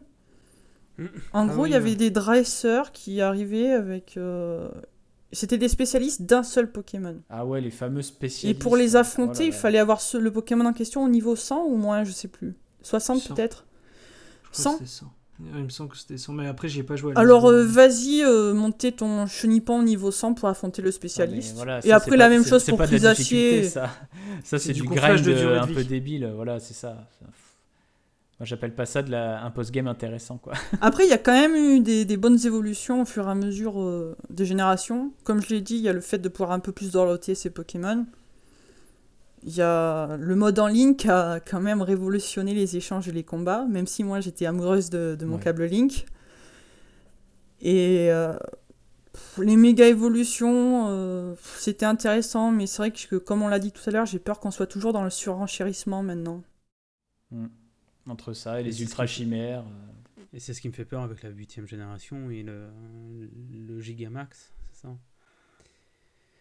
Donc euh, voilà, c'est le problème des, jeux Pokémon parce qu'ils ont quand même évolué avec le temps, mais pour certains points, pas dans le bon sens du terme. Euh, les premières générations, elles nous paraissaient difficiles, comme on le disait, mais c'est aussi parce qu'on était gamin à l'époque. Euh, maintenant, les nouvelles générations bah, sont grandement facilitées ne serait-ce qu'avec le multi-exp qui est actif de base, qu'on pouvait désactiver jusqu'à la septième génération. Visiblement dans la huitième, ce sera pas le cas. Euh, je trouve ça vachement dommage, moi, parce que j'adorais entraîner mes Pokémon un à un en restant dans la zone et en les montant en se disant, bah voilà, je quitte pas cette route-là tant qu'ils sont pas niveau 20, 22, 24, peu importe, mais c'est quelque chose que- où je prenais beaucoup de plaisir à faire. Alors oui, ça me rajoutait 10-15 heures de jeu, mais je m'en foutais. Il y avait une, une approche euh, de l'entraînement RPG et de, de l'appréciation de nos petites créatures qui était beaucoup plus, plus, plus forte et plus pure, je dirais. appréciation des, des créatures et puis même des zones, en fait. Tu t'imprégnais Oui, plus des environnements parce que tu y restais plus longtemps. C'est ça, c'est ça. C'était vraiment, vraiment beaucoup plus intéressant. Et justement, tu, tu le disais à l'instant, Flo, on a une- un côté surenchère, euh, toujours plus grand, toujours plus fort, toujours plus gros. Toujours debout comme Renault. C'est ça ou euh, mais Toujours la banane. Oh là là. Mais c'est là où je comprends pas, moi. Je ne comprends pas pourquoi toujours faire plus. Rester simple. Et c'est en restant simple qu'on a eu la première génération avec des. Oui, un mais- euh, Après, est-ce que c'est pas le côté culturel japonais? Parce que je sais qu'ils ont beaucoup d'affection pour les grosses créatures gigantesques. euh. C'est vrai. Ah, bah, la, la mythologie du kaiju, ouais, qui, qui, qui revient peut-être euh, avec, avec le Gigamax, je sais pas. Après, de mon côté, je me permets d'intervenir. Euh, on voit, ouais, euh, faut rester dans le classique, ah bah, comme tu as dit, Benji. Mais justement, euh, quand tu regardes, tu as beaucoup de gens qui disent Oh, mais Pokémon, euh, ça innove pas. hein. Et quand ils essaient d'innover, bah, après, ça gueule. Ah, Et du je coup, vais, je vais ré- réagir là-dessus. Au final, après, euh, 80% de ceux qui disent ça, bah, ils aiment bien le truc. euh, Comme les, les méga évolutions. Moi, je m'en souviens, il y avait personne qui voulait ça. Ouais, c'est nul, ça sert à rien, c'est inutile. Bah, les formes d'Alola aussi, elles étaient très décriées. Oui, voilà, c'est ça. Et après, euh, 80% après plus tard, euh, quelques mots plus tard, ah bah oui, mais au final, c'est bien. Je fais, ok, d'accord, euh, oui, il faut un peu se. C'est un peu le coup de gueule, hein, je suis Tu désolé. vois, je, mais- je vais, non, mais je vais réagir là-dessus parce que, en fait, je pense que tu as raison quand tu dis que les gens gueulent que Pokémon ça évolue pas. Le problème, c'est que les gens ils savent pas ce qu'ils veulent. Voilà. C'est-à-dire que Pokémon n'évolue pas, mais Pokémon n'évolue pas, pas sur ce genre de, sur ce genre de, de- de propositions que sont les méga évolutions, les formes euh, Alola, etc. Pokémon n'évolue pas dans son noyau, si tu veux, dans son système de jeu de base qui est euh, tu vas d'un point A à un point B, il y a des bagarres de Pokémon, il y a que 4 attaques, elles ont différents types, tu entraînes tes Pokémon, ils évoluent, tu fais les arènes, tu vas à la ligue. Il n'y a jamais eu autre chose que ça dans les jeux principaux Pokémon. Et même au niveau du système de combat qui s'est un peu perfectionné, c'est-à-dire que par exemple avec la 4G, c'était vraiment un Big Bang, on est passé d'un système où euh, les attaques étaient physiques ou spéciales par type, c'est-à-dire euh, les attaques feu étaient toujours spéciales, les attaques combat étaient toujours physiques, à un système où chaque attaque avait sa distinction, soit physique, soit spéciale. Et du coup, tu avais des attaques de tous les types qui pouvaient être physiques ou spéciales. Et du coup, les stats d'attaque et d'attaque spé et de défense de défense spé ont vraiment trouvé un sens plus intéressant. Donc il y a eu des, améliorations, mais pas le fond du jeu qui est que euh, on fait toujours la même chose. C'est-à-dire tu es le, gamin qui vient du, bourg paumé de, ton, de ta région, tu vas avoir ton premier Pokémon chez le prof, tu vas faire des bagarres, tu vas devenir maître Pokémon, il y a une team adverse, et c'est sur ça que Pokémon n'évolue pas du tout. Et, et pour moi, c'est une anomalie qu'une licence qui est aussi peu bougée depuis 20 ans soit toujours aussi populaire. Ça n'existe pas. Et, euh, et, à chaque fois qu'on a eu des petites tentatives d'aller chercher un peu ailleurs, je pense euh, par exemple aux épisodes GameCube, Colosseum et XD, qui sont allés chercher un peu ailleurs, qui ont proposé quelque chose de différent dans le système de jeu, eh ben ça s'est pas vendu. Les gens n'ont pas accroché à ça. Donc les gens gueulent, disent bah Pokémon ça évolue pas, mais dès qu'on va proposer quelque chose de différent, soit dans le système de jeu chez, chez les épisodes GameCube ou dans l'écriture sur la cinquième génération, eh ben ça, ça se vend pas. Et on, fait Pokémon Go et, euh, ça, et ça, ça a 3 milliards de téléchargements. C'est comme les épreuves, c'est pareil. Bah ouais. Mais du les coup, épreuves étaient euh, intéressantes justement dans Alola. Parce que euh, on, révolutionnait l'idée des badges et autres. C'est ça, ouais, mais les trois quarts n'ont pas aimé. Quoi. Bah disons bah, que tu avais des mini-jeux un petit peu bah, ça a été fait de manière maladroite, quoi. Ça a été fait de manière maladroite, c'est-à-dire que tu as vraiment, je, reprends toujours cette expression-là, mais c'est le camp de vacances, quoi. Tu peux faire évoluer Pokémon, mais pas en infantilisant les gens, quoi. C'est ça. C'est le problème, je pense, que, ce que nous, on recherche maintenant dans, Pokémon, c'est pourquoi pas nous proposer une, difficulté supplémentaire au début de, on lance notre aventure et t'as un mode normal et un mode difficile pour les joueurs expérimentés. C'est un truc tout con, mais euh, voilà, ce genre de choses. Je pense que ne serait-ce que ça, ramener un poil de difficulté tout en, je vais pas dire en virant le côté gamin parce que ça ils le vireront jamais, mais euh, en arrêtant d'infantiliser le joueur, ça nous aiderait peut-être plus à rentrer dans le jeu. Après, il y a des attentes qui sont unanimes. Par exemple, il y a beaucoup, beaucoup de monde qui veulent que ce soit moins linéaire. Il y a beaucoup de monde euh, qui voudrait que les animations de combat évoluent un petit peu, parce qu'on est toujours euh, en train de voir deux Pokémon qui se touchent pas directement. Et je trouve qu'ils avancent un petit peu euh, à reculons. Par exemple, bon, je vais peut-être pas tout de suite parler de Pokémon et épée et bouclier, on y reviendra plus tard. Tout à fait. Et du coup, avant de passer à la suite, euh, on voulait parler un peu côté stratégie avec Jordi, parce qu'on a été un peu dans ce milieu, et peut-être Jordi encore. Euh, le volet stratégique des combats de Pokémon, c'est quelque chose qui s'est développé un peu en parallèle. Et là, pour le coup, autant euh, sur certains aspects, on avait des régressions, on a constaté en tout cas, nous, des régressions ressenties. mais du côté du jeu Pokémon compétitif, là, par contre, ça ne fait que grandir, et ça grandit encore aujourd'hui. Et c'est assez intéressant, Jordi. Oui, parce que sans spoiler, euh, il y a diverses mécanismes qui vont être ajoutés qui vont permettre d'amener la stratégie à, la portée de main de plus de gens. Bon, euh, moi de mon côté, ça m'arrange pas trop parce qu'il y a certaines choses que j'aimais beaucoup faire.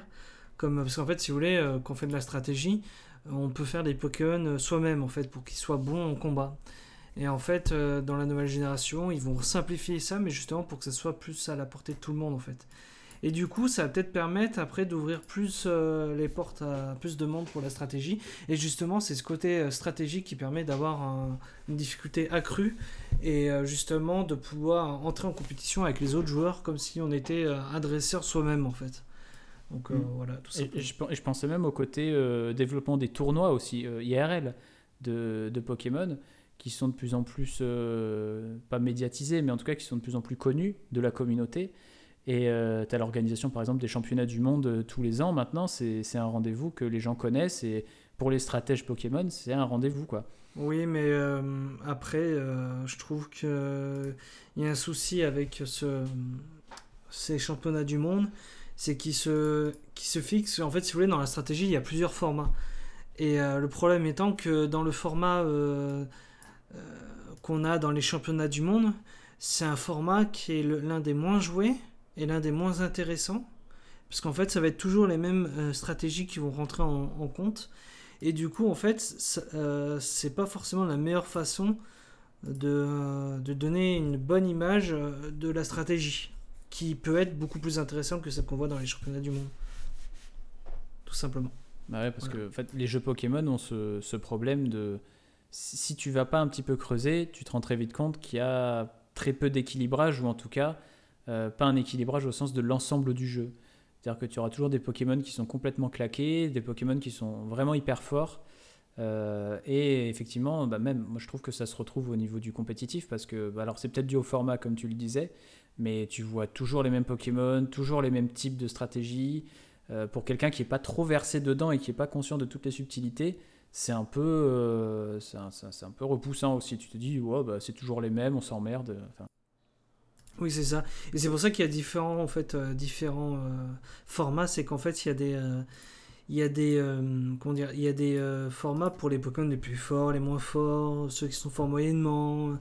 Et en fait, c'est ça qui permet de, en fait, dans le, le format qu'on voit en, en championnat du monde, c'est du VGC. En fait, le VGC, c'est le combat en double. Et le problème étant, c'est que le combat en double, bah en fait, c'est toujours les mêmes stratégies qui reviennent, comme on disait. Tout simplement parce qu'en fait, c'est des, des Pokémon qui vont être forts entre eux en double. Ouais, c'est des Ouais, synergies et à faire. Au bout d'un moment que tu as, la stratégie optimale, un peu, euh, ça va être toujours un peu la même avec quelques variations. Et puis voilà, quoi. C'est- Oui. C'est dur. Bah, après, ça dépendra que de la capacité de chaque joueur à se, à s'anticiper mutuellement, j'ai l'impression, non? Ouais, ouais. Mais bon, tu retrouves toujours les mêmes équipes. C'est encore pire que le, le format. euh, c'est en fait, il y a, il y a en fait, il y a le format le plus fort le plus joué. C'est le format euh, qu'on appelle euh, overused, c'est-à-dire euh, beaucoup joué. Et du coup, en fait, ce qu'il faut savoir, c'est que dans ces formats-là, que ce soit le VGC ou l'overused, c'est qu'il y a toujours les mêmes Pokémon qui reviennent au galop. Et c'est pour ça qu'en fait, c'est des formats qui sont qui peut être intéressant pour certains, mais que pour beaucoup ne peut pas l'être fait. Et euh, parce que c'est toujours les, mêmes stratégies qui reviennent et tout. Mais bon, après, c'est vrai que c'est un. De mon côté, c'est plus un. euh, au niveau de, de mes goûts de stratégie en fait. Ok, ok. Donc, euh, bah, écoutez, je crois qu'on a fait le tour un peu de nos, de nos quatre grands thèmes pour le moment, en tout cas. On a un, bon, un bon panorama de tout ce qu'on a aimé et moins aimé au fil du temps, en fonction de nos, de nos histoires et de notre, notre rapport à cette série. Euh, avant de passer au volet euh, épée et bouclier, où on va un petit peu plus parler de nos attentes et de ce qu'on a vu du jeu jusqu'à maintenant, je voulais partager avec vous une, une théorie que j'ai et qui va un peu dans le sens de tout ce qu'on disait, et qui reprend certains des éléments dont on a parlé, c'est que, en fait, pour moi, Pokémon euh, est passé du statut de jeu d'auteur à un statut de euh, produit dérivé de la marque Pokémon. Alors, prenez un, café, prenez un thé, asseyez-vous confortablement, accrochez-vous à vos chaussettes, je vais un peu parler. Euh, Pokémon, c'était un jeu d'auteur. C'est-à-dire que en 96, quand c'est sorti au Japon, c'est un jeu qui est issu de la vision de Satoshi Tajiri, qui s'est inspiré de, euh, on va dire, sa passion pour la nature, pour les insectes aussi. Il adorait collectionner les insectes à l'époque et ça s'est retrouvé euh, dans les jeux. Il, adorait se promener longtemps dans la nature, se perdre dans la forêt. Et, euh, en fait, il a imaginé ce jeu d'aventure où on, allait déambuler comme ça dans, la nature et aller capturer des bestioles. Et donc voilà, et c'est même de ce goût pour la, collection et l'aventure qu'est née la catchphrase légendaire de, de Pokémon qui est attraper les tous. Et donc Satoshi Tajiri, il a sûrement mis beaucoup de lui-même dans, euh, dans ses jeux, dans sa de sa propre enfance. Et je reviens sur ce qu'on disait tout à l'heure sur euh, Blue, donc le rival dans Pokémon Rouge et Bleu. Euh, c'est sûrement quelque chose auquel il a été confronté dans son enfance, c'est-à-dire un, un enfant qui le, qui le maltraitait, quoi, qui, qui le dévalorisait. Et il a voulu mettre ça dans le jeu justement pour alerter sur ce genre de comportement. Alors qu'au final, Blue, c'est juste un gamin qui, qui est en recherche d'identité aussi, hein, comme, comme beaucoup de choses dans Pokémon. Mais donc voilà, et en fait, il a mis de lui-même dans ses jeux, et donc on peut vraiment qualifier ça de jeu d'auteur. Par contre, ce que ce qu'on sait moins, et peut-être que vous le savez vous, c'est euh, quel est le dernier jeu sur lequel Satoshi Tajiri a travaillé en tant que, que réalisateur? Or et argent. Flo, Je sais pas. Jordi? Je sais pas du tout. Eh ben, or et argent, mais ben non. Le dernier jeu sur lequel Satoshi Tajiri a travaillé, c'est Ruby Saphir. Ah ouais? Ouais. C'est le dernier jeu sur lequel il est euh, enfin, réalisateur, en fait. Et directeur exécutif. À partir de Diamant et Perle, il est juste producteur, et ça a été le cas pour tous les autres jeux de la série. Ce qui fait qu'à partir de Diamant et Perle, c'est plus Satoshi Tajiri, c'est Junichi Masuda qui est aux commandes. Ah oui. Et donc c'est le compositeur historique de, de Pokémon, qui a été uniquement compositeur sur les trois premiers jeux, et un, un petit peu aussi euh, directeur exécutif sur, euh, sur Ruby Sapphire. On sentait qu'il y avait la transition qui se faisait. Et donc à partir de Diamant et Perle, c'est le réalisateur des jeux, et c'est encore à l'heure actuelle le réalisateur des jeux. Donc on a déjà, dès la quatrième génération, perdu la vision originelle de Pokémon. Alors c'est pas un bien, c'est pas un mal. Les jeux ont évolué, les jeux ont muté. Et euh, dans le même temps, figurez-vous que l'environnement autour de Pokémon a muté aussi, parce que euh, est montée en puissance aussi une euh, grande société qui s'appelle la Pokémon Company. Aujourd'hui, tout le monde la connaît à peu près. Et en fait, c'est la société qui gère la marque Pokémon. Donc, tous les produits Pokémon relèvent de la Pokémon Company. Et en fait, c'est une société qui est partagée en- à part égale entre Game Freak, le studio qui fait les jeux, entre Nintendo et entre Creatures Inc., qui est la société qui s'occupe de tous les jouets et les jeux Pokémon. Ce qui, en fait, les jeux non vidéo. Donc, ça inclut aussi le jeu de cartes, par exemple. Et euh, parallèlement à ça, tu vas avoir la Pokémon Company qui grandit, tu vas avoir euh, les jeux Pokémon qui ont perdu leur vision originelle d'auteur, et dans le même temps, tu vas avoir donc plusieurs compositeurs qui vont arriver sur, le- sur les jeux, c'est plus uniquement Junichi Masuda. Tu vas avoir d'autres designers aussi qui vont arriver sur les jeux, c'est plus Ken Sugimori qui fait uniquement les Pokémon. Euh, on pense par exemple à James Turner, qui est euh, aujourd'hui par exemple le lead designer sur Épée et Bouclier, c'est plus Ken Sugimori qui est lead designer des Pokémon. Donc voilà, tout, tout ça fait que l'identité des jeux Pokémon a évolué. Et si, tu, si on met ça en parallèle avec ce qu'on a dit tout au long de l'émission, c'est-à-dire que les jeux ils, sont de, ils paraissent de moins en moins bons, euh, nous on est de moins en moins touchés par différentes choses, Euh, on a l'impression que la cible est recentrée sur les enfants. Eh ben, si vous voulez, il y a un élément déclencheur, moi, qui m'a fait prendre conscience d'un truc, c'est que il y a eu une controverse sur euh, épée et bouclier récente, hein, euh, pendant la dernière phase de communication du jeu, c'est qu'il y a eu beaucoup de gens qui se sont insurgés contre le fait que euh, la technique des jeux était un petit peu euh, en deçà, même beaucoup en deçà de ce qui pouvait se faire sur Switch, que les animations par exemple des Pokémon étaient un petit peu nulles à chier, et que surtout, euh, on mettait pas tout le dex national dans Pokémon épée et bouclier. Et la réponse des développeurs a été on n'a pas le temps, c'est trop de boulot, on peut pas faire ça. Et ça, ça m'a fait, euh, fait réfléchir. Et surtout en ce moment où dans le milieu du jeu vidéo, on voit beaucoup de jeux qui sont reportés parce qu'ils sont pas aboutis techniquement et les développeurs se disent on n'a pas encore le- les moyens de proposer l'expérience qu'on veut proposer, donc on reporte. Et la Pokémon ne fait pas ça. Et pourquoi Pokémon ne reporte pas ces jeux alors que on voit clairement qu'il pourrait y avoir des bons, des améliorations techniques et, euh, en termes de voilà d'inclusion de, Pokémon ou autre? Eh ben à cette question-là, il y a deux possibilités. Réponse 1, euh, il n'a jamais été question de, doter Game Freak d'un budget destiné à permettre aux jeux Pokémon de faire jeu égal avec d'autres RPG, AAA ou autres. Ou 2, la sortie des jeux Pokémon n'est qu'une étape dans le grand plan pluriannuel de la Pokémon Company. Et je pense que c'est un peu des deux, mais surtout de la deuxième. Et si vous voulez, j'ai quelques arguments dans ce, qui vont dans ce sens-là. Si vous regardez par exemple l'ensemble des recettes de la marque Pokémon, accrochez-vous, 2% viennent de l'animé et du manga, donc quelque chose de vraiment résiduel, 10% viennent du jeu de cartes, 20% viennent du jeu vidéo, et les 68% restants, ça vient du merchandising, donc des jouets, des peluches, des vêtements, des gadgets, tout ce qui est estampillé Pokémon. Et moi, je me mets à la place de la Pokémon Company, tu vois. C'est une grosse société, c'est une société capitaliste dans laquelle euh, on s'inclut. Donc, pour la société, quelle est la priorité? Faire de la thune. Qu'est-ce qui fait de la thune? Les produits dérivés. Ça veut dire que tout Pokémon, tout ce qui vient de Pokémon, doit servir à vendre des produits dérivés. Alors ça, c'est une vision très, euh, comment dire, très réductrice un peu de tout ça. Mais quelques exemples. Moi, je pense que le calendrier, par exemple, des sorties de tout ce qui est Pokémon est calibré.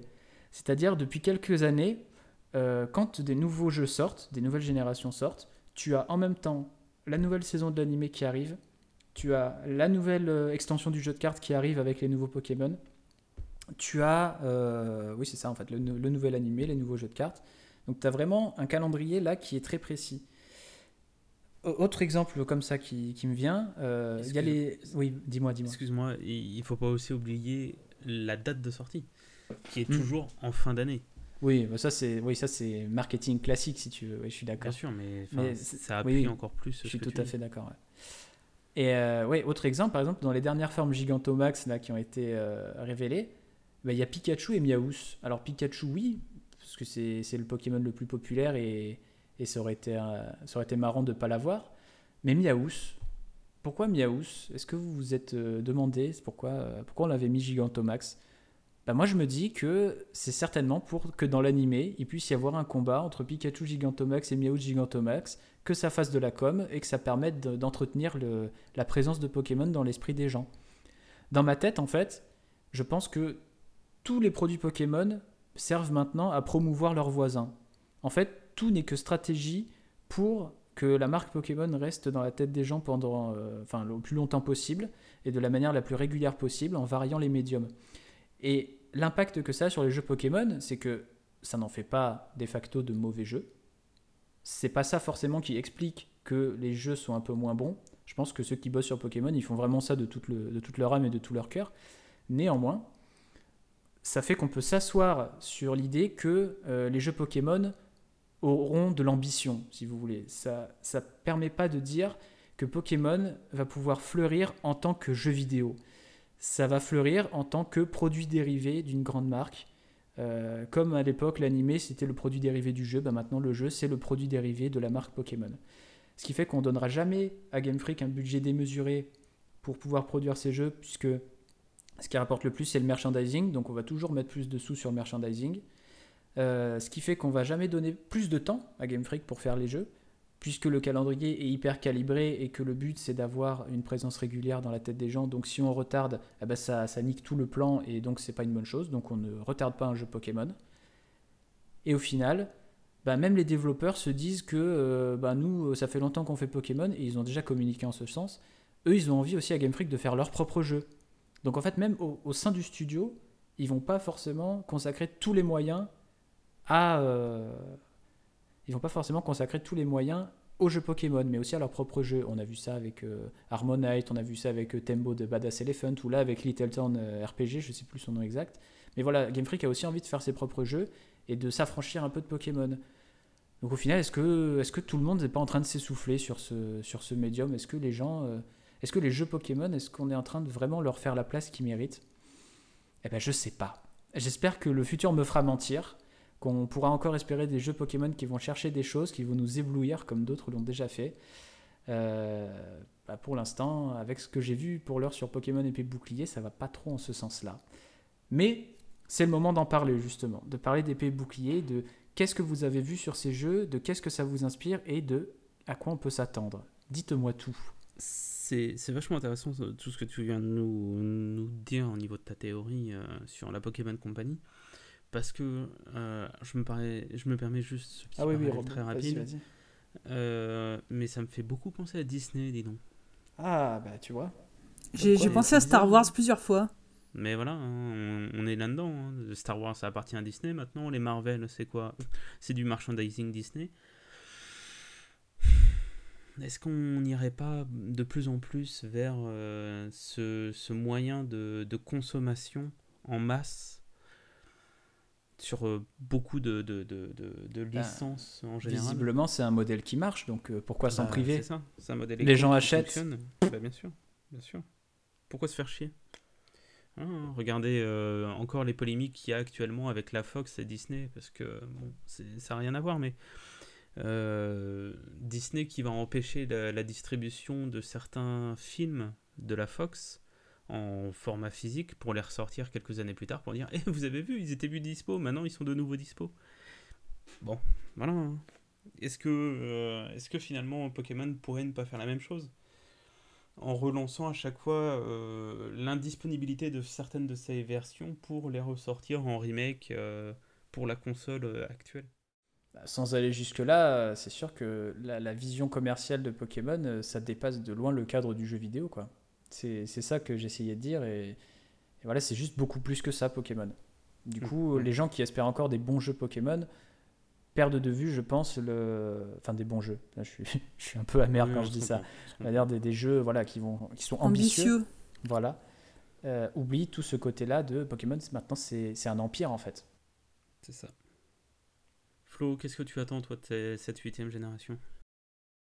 Alors je vais être un petit peu moins amère. Moi, je suis assez impatiente d'avoir les mains sur euh, la manette, sur le jeu. Il y a une raison principale, c'est la région de Galar.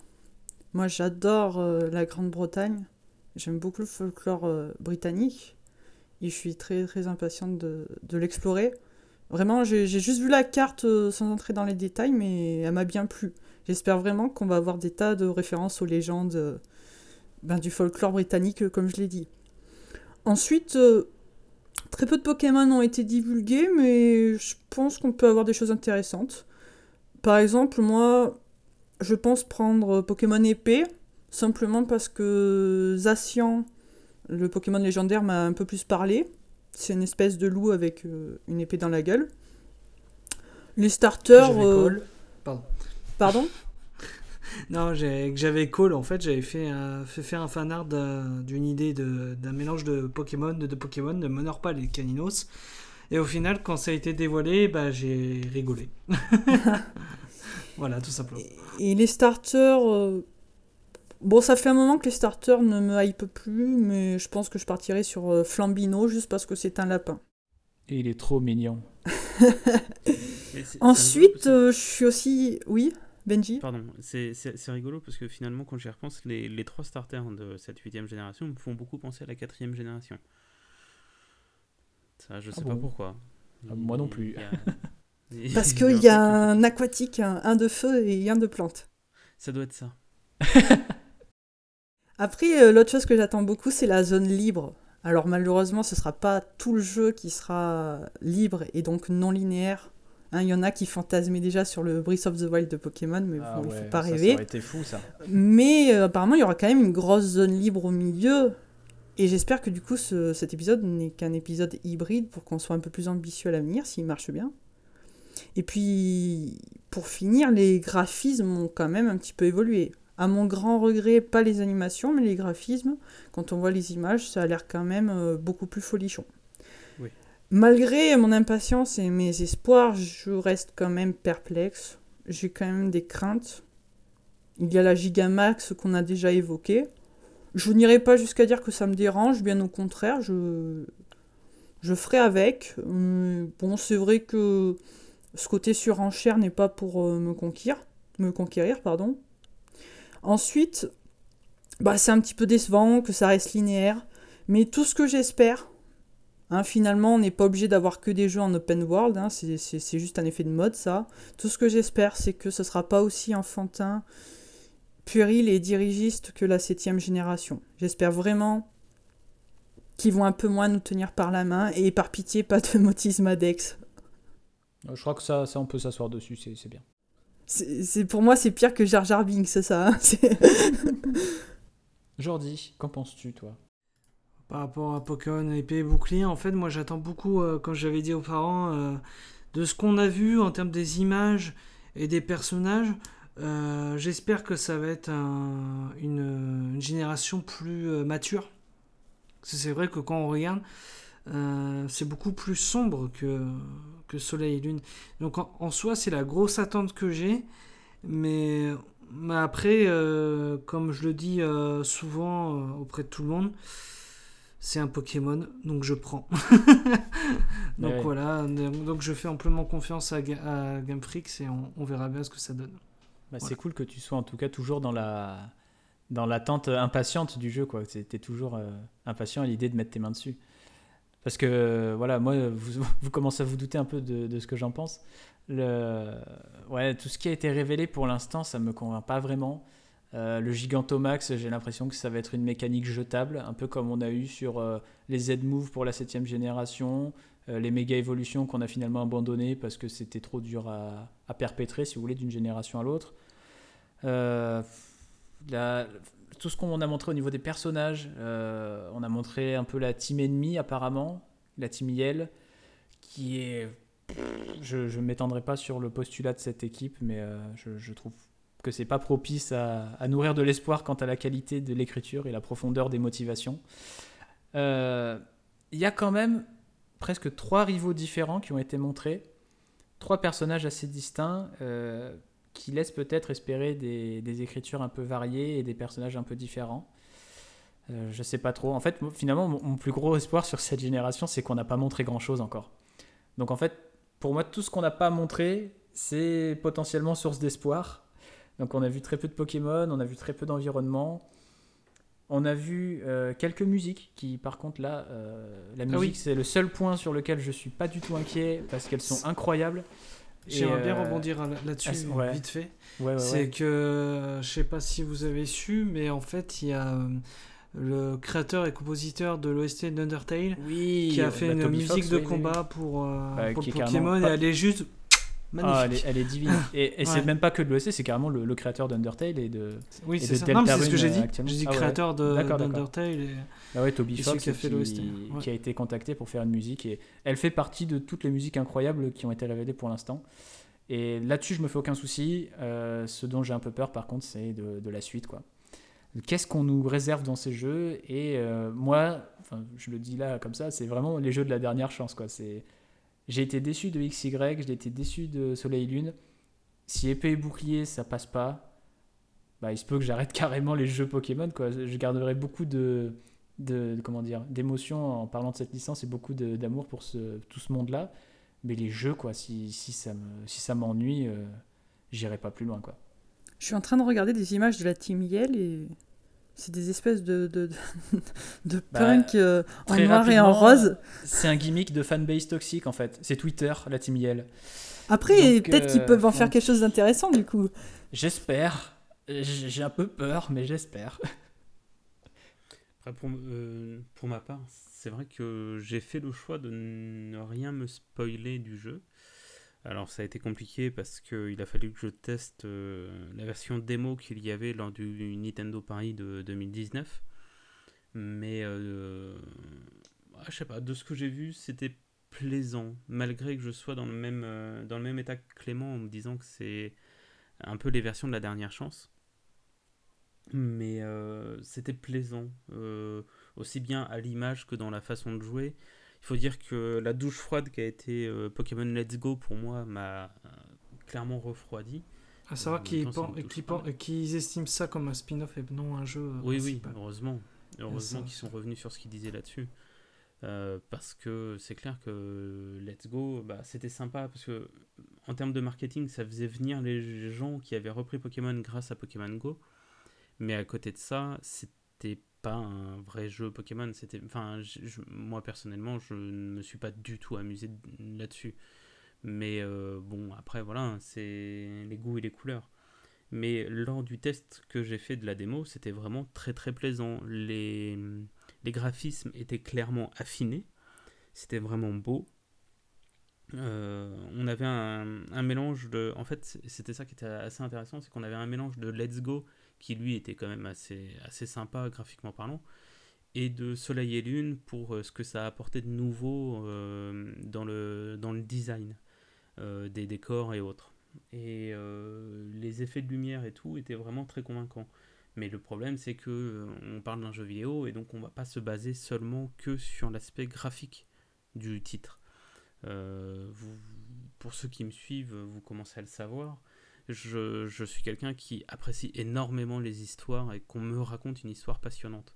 Là, effectivement, si on me pond un truc à la mort moelle et que c'est juste, encore une fois, euh, quelque chose de très infantilisant, effectivement, ce sera aussi ma dernière version. Eh ben, ma foi. Tout- ça, ça veut bien dire ce que ça veut dire. Vous êtes euh, beaucoup plus pessimiste que Nous, nous ce on que est je hyper pensais. pessimiste. Hein, quoi, finalement, il n'y a euh, que Jordi et moi qui allons nous amuser. En fait, c'est ça. Nous, C'est nous, on a très peur. On a très très mais peur. Si tu veux, je mais- pense que c'est expliqué par le fait que. Je parle pas pour Jordi, en tout cas, je parle pour moi, que peut-être que vous étiez. Bon, je- déjà, je me considère comme quelqu'un qui est assez fan, mais vous, vous étiez vraiment passionné. Donc, quand Ah oui. tu es vraiment passionné, la, la chute n'est que plus grande. Non, mais clairement, mais après, ça m'a pas empêché de, de précommander ma version. euh, et pour ma part, j'ai pris bouclier. Ah. Mais euh, donc comme ça, ça nous permettra d'échanger les Pokémon exclusifs. Sauf qu'il y en a un que je veux sur euh, bouclier, mais que je vais prendre d'épée, donc voilà. Donc, voilà, vous voyez, raison de plus. Je serai le seul. Enfin, je sais pas ce que tu prends, Clément. Moi, j'ai pas encore pris de jeu. Je sais pas si je vais les prendre. en Ah fait, j'attends, bien. j'attends vraiment les premiers retours, quoi, de, de savoir à quoi, à quel sein me vouer. Et euh, en fait, je, je pense pas le prendre des One déjà, et euh, je sais pas si je vais pas le prendre d'occasion carrément, tu vois. euh, Après la première pas- vague de gens qui vont revendre le jeu, enfin je sais Est-ce qu'ils vont pas perpétrer euh, la tradition de faire une version, une troisième version? Bah, en fait, ça, ça a un peu changé ce schéma-là, parce Ça que moment, des fois ouais. tu avais une troisième version, des fois tu as une suite, ça a été fait avec Noir et Blanc 2, des fois tu as une fausse suite, ça, a été fait avec Ultra Soleil, Ultra Lune. Donc il y a, il y a différentes possibilités. On sait X et pas. Y, il n'y avait rien eu. Et Y, il n'y a rien eu. Mais euh, voilà, c'est. À voir. Euh, Effectivement, on est un peu re- refroidi. Euh, alors, est-ce que c'est l'aspect nostalgique qui parle pour nous Est-ce qu'on est des vieux cons qui, qui, qui sont restés sur nos acquis et que ce qu'on nous propose maintenant bah, ne, ne nous convient plus? On verra ça avec la sortie qui, qui se prépare d'ici quelques jours.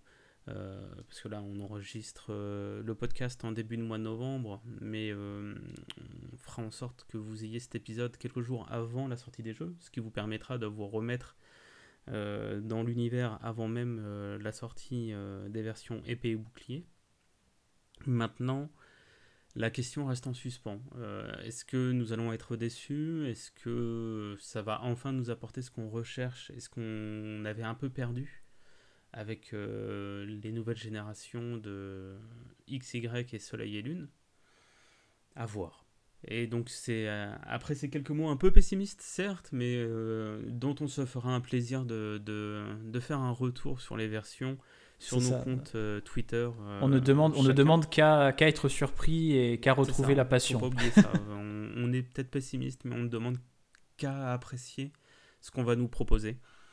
Et donc, euh, si vous voulez la suite de ce podcast, entre guillemets, il ne faut pas hésiter à nous suivre sur nos réseaux. Ça, ça vous permettra de- d'avoir nos retours à chaud euh, sur les versions épée et bouclier une fois que celles-ci seront sorties. Nous, il nous reste plus qu'à vous souhaiter une très belle fin de journée si vous écoutez ça en, en journée ou une très belle soirée si vous, écoutez, si vous écoutez ce podcast en soirée. Et on vous dit à bientôt pour le troisième épisode. Salut Bye bye. Salut Ciao